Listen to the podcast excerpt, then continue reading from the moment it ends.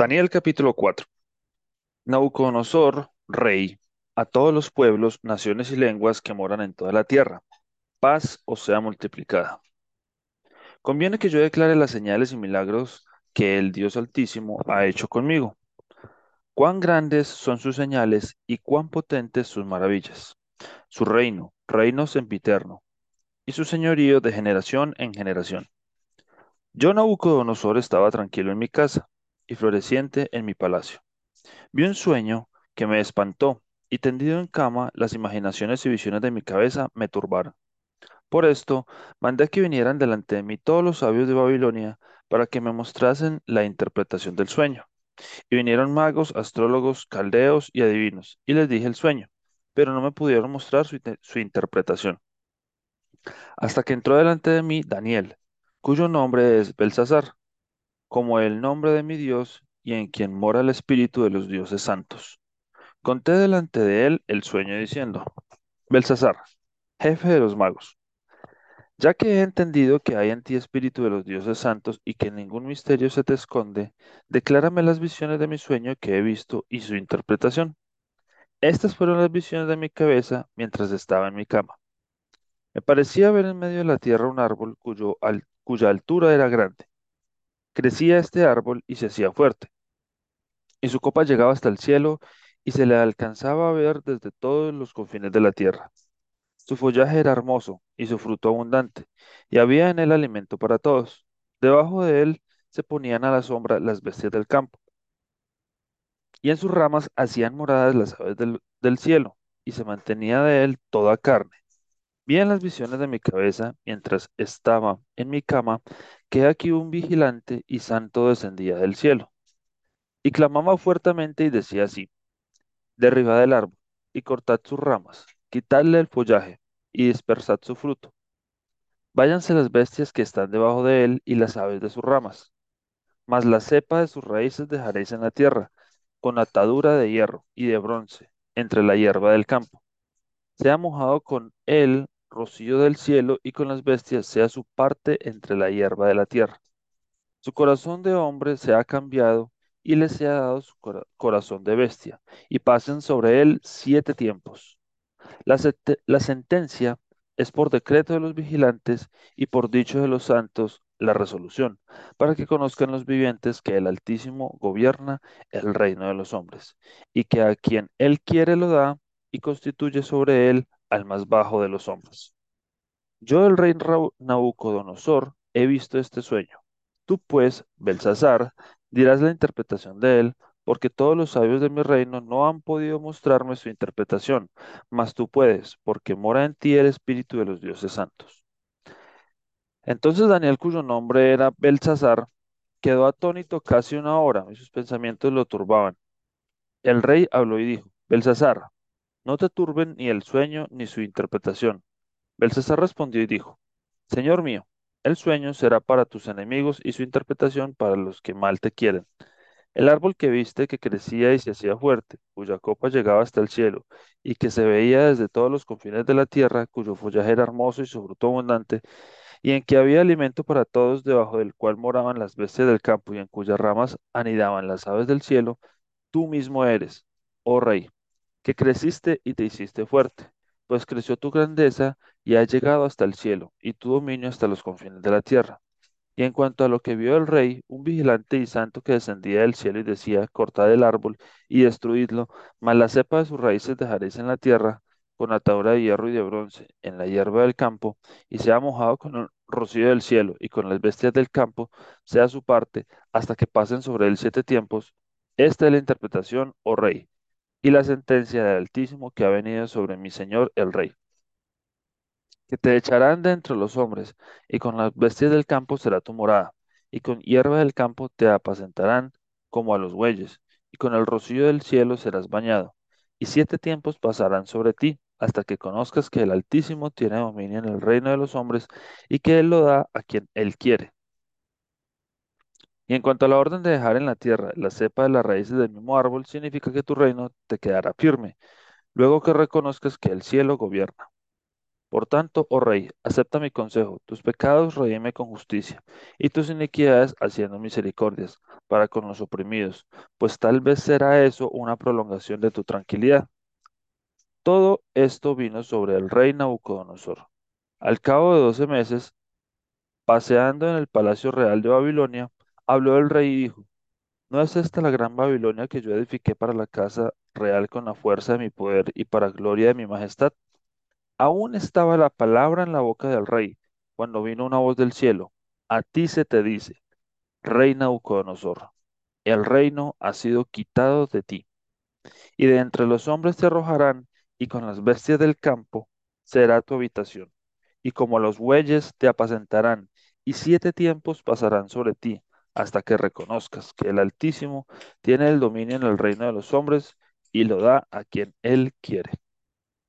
En la misma hora se cumplió la palabra sobre Nabucodonosor, y fue echado de entre los hombres, y comía hierba como los bueyes, y su cuerpo se mojaba con el rocío del cielo, hasta que su pelo creció como plumas de águilas, y sus uñas como la de las aves. Mas del fin del tiempo, yo Nabucodonosor alcé mis ojos al cielo, y mi razón me fue devuelta.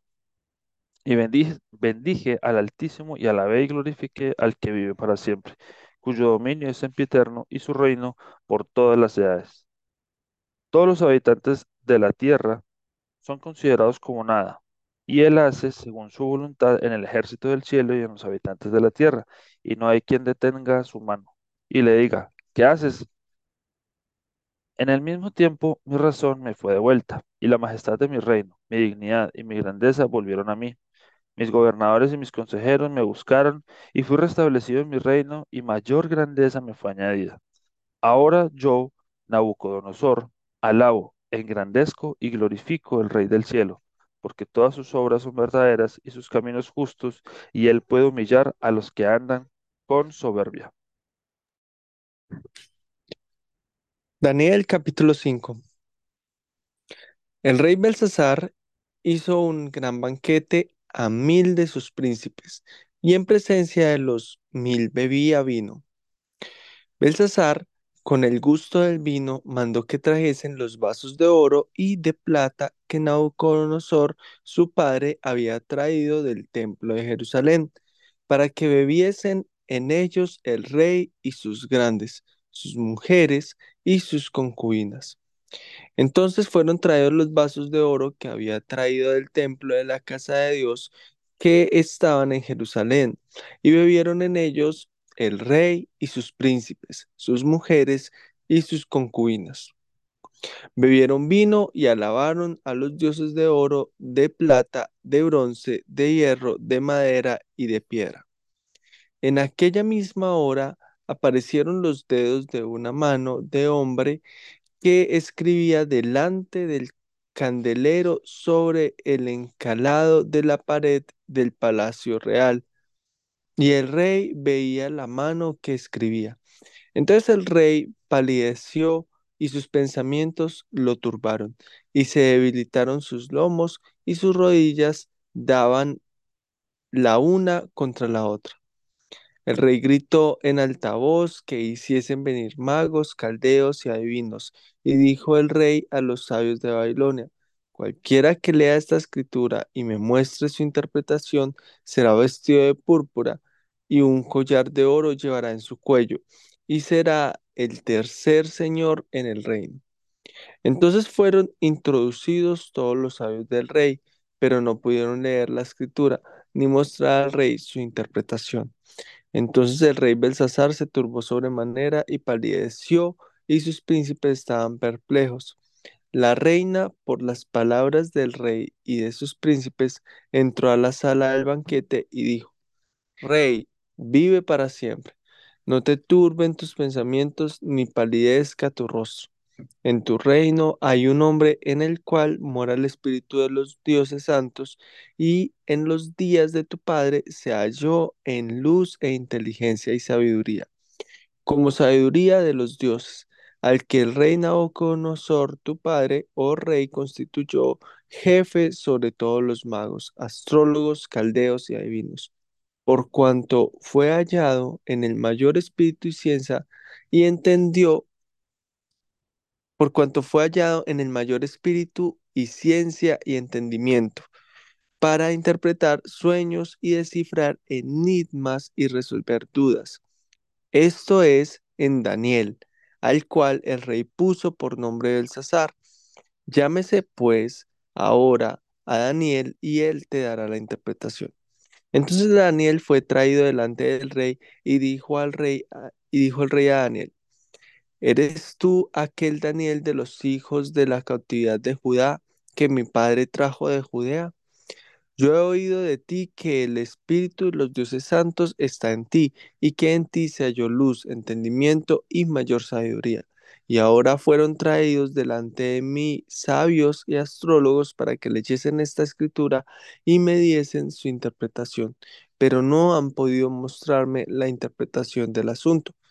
Yo pues he oído de ti que puedes dar interpretaciones y resolver dificultades.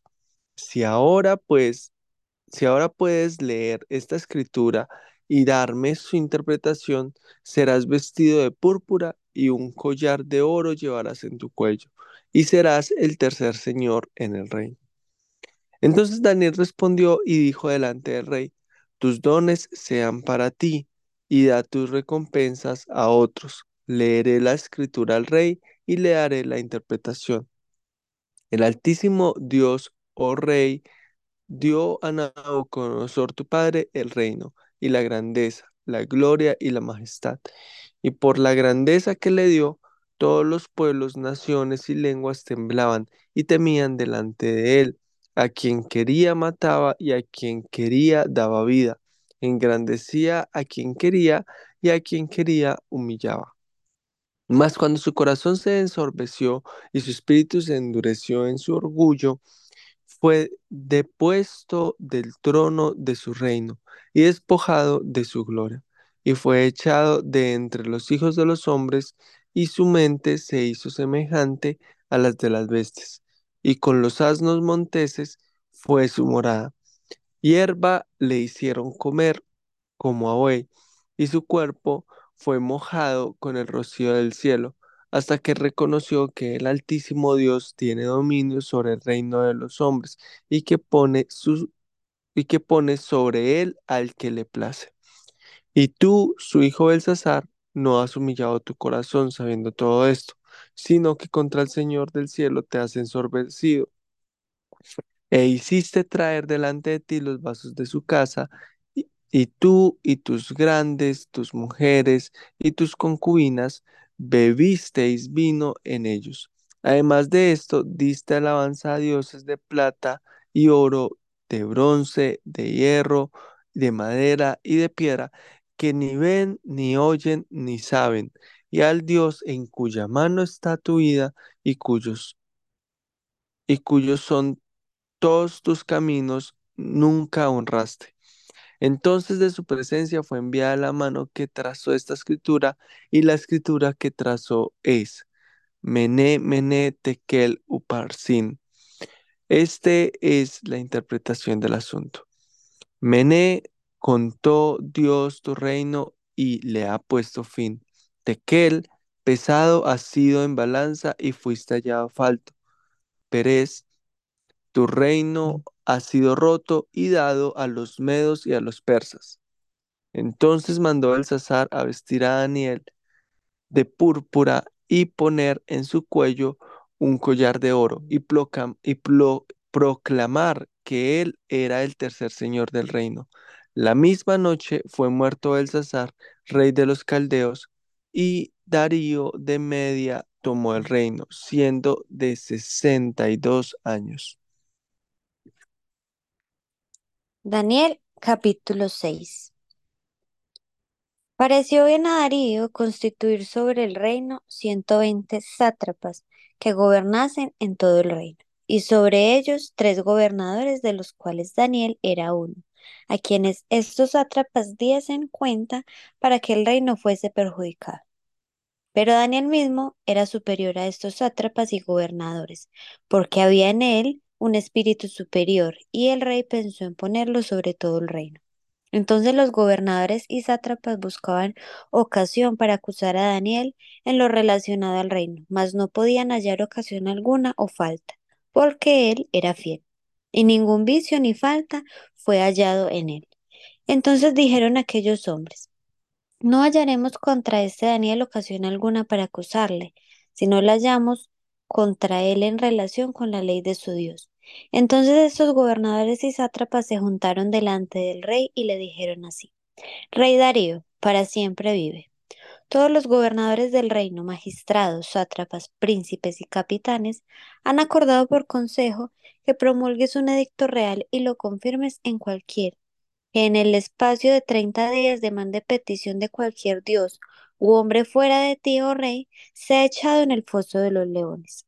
Ahora, oh rey, confirma el edicto y fírmalo, para que no pueda ser revocado, conforme a la ley de Media y de Persia, la cual no puede ser abrogada. Firmó, pues, el rey Darío el edicto y la prohibición. Cuando Daniel supo que el edicto había sido firmado, entró en su casa y abiertas las ventanas de su cámara que daba hacia Jerusalén, se arrodillaba tres veces al día y oraba y daba gracias delante de su Dios como solía hacer antes. Entonces se juntaron aquellos hombres y hallaron a Daniel orando y rogando en presencia de su Dios. Fueron luego ante el rey y le hablaron del edicto real. ¿No has confirmado edicto que cualquiera que en el espacio de treinta días pida a cualquier dios u hombre fuera de ti, oh rey, sea echado en el foso de los leones? Respondió el rey diciendo, verdad es, conforme a la ley de Media y de Persia, la cual no puede ser abrogada. Entonces respondieron y dijeron delante del rey, Daniel, que es de los hijos de los cautivos de Judá, no te respeta a ti, oh rey, ni acata el edicto que confirmaste, sino que tres veces al día haces su petición. Cuando el rey oyó el asunto, le pesó en gran manera y resolvió librar a Daniel, y hasta la puesta del sol trabajó para librarle. Pero aquellos hombres rodearon al rey y le dijeron, Sepas, oh rey, que es la ley de Media y de Persia, que ningún edicto u ordenanza del rey que confirme puede ser abrogado. Entonces el rey mandó y trajeron a Daniel y le echaron en el foso de los leones. Y el rey dijo a Daniel, el Dios tuyo, a quien tú continuamente sirves, él te libre. Y fue traída una piedra y puesta sobre la puerta del foso, la cual selló el rey con su anillo y con el anillo de sus príncipes, para que el acuerdo acerca de Daniel no se alterase. Luego el rey se fue a su palacio y se acostó. Y se acostó ayuno, ni instrumentos de música fueron traídos delante de él, y se le fue el sueño. El rey pues se levantó muy de mañana y fue apresuradamente al foso de los leones, y acercándose al foso llamó a voces a Daniel con voz triste, y le dijo, Daniel, siervo del Dios viviente, el Dios tuyo, a quien tú continuamente sirves, ¿te ha podido librar de los leones? Entonces Daniel respondió al rey, Oh rey, vive para siempre. Mi Dios envió su ángel, el cual cerró la boca de los leones para que no me hiciesen daño, porque ante él fui hallado inocente, y aun delante de ti, oh rey, yo no he hecho nada malo. Entonces se alegró el rey en gran manera a causa de él y mandó sacar a Daniel del foso. Y fue Daniel sacado del foso y ninguna lesión se halló en él, porque había confiado en su Dios. Y dio orden el rey, y fueron traídos aquellos hombres que habían acusado a Daniel y fueron echados en el foso de los leones, ellos, sus hijos y sus mujeres. Y aún no había llegado al fondo del foso cuando los leones se apoderaron de ellos y quebraron todos sus huesos. Entonces el rey Darío escribió a todos los pueblos, naciones y lenguas que habitaban en toda la tierra. Paz o sea multiplicada. De parte mía es puesta esta ordenanza, que en todo el dominio de mi reino todos teman y tiemblen ante la presencia del Dios de Daniel, porque Él es el Dios viviente y permanece por todos los siglos, y su reino no será jamás destruido, su dominio perdurará hasta el fin. Él salva y libra y hace señales y maravillas en el cielo y en la tierra. Él ha librado a Daniel del poder de los leones. Y este Daniel prosperó durante el reinado de Darío y durante el reinado de Ciro de Persia.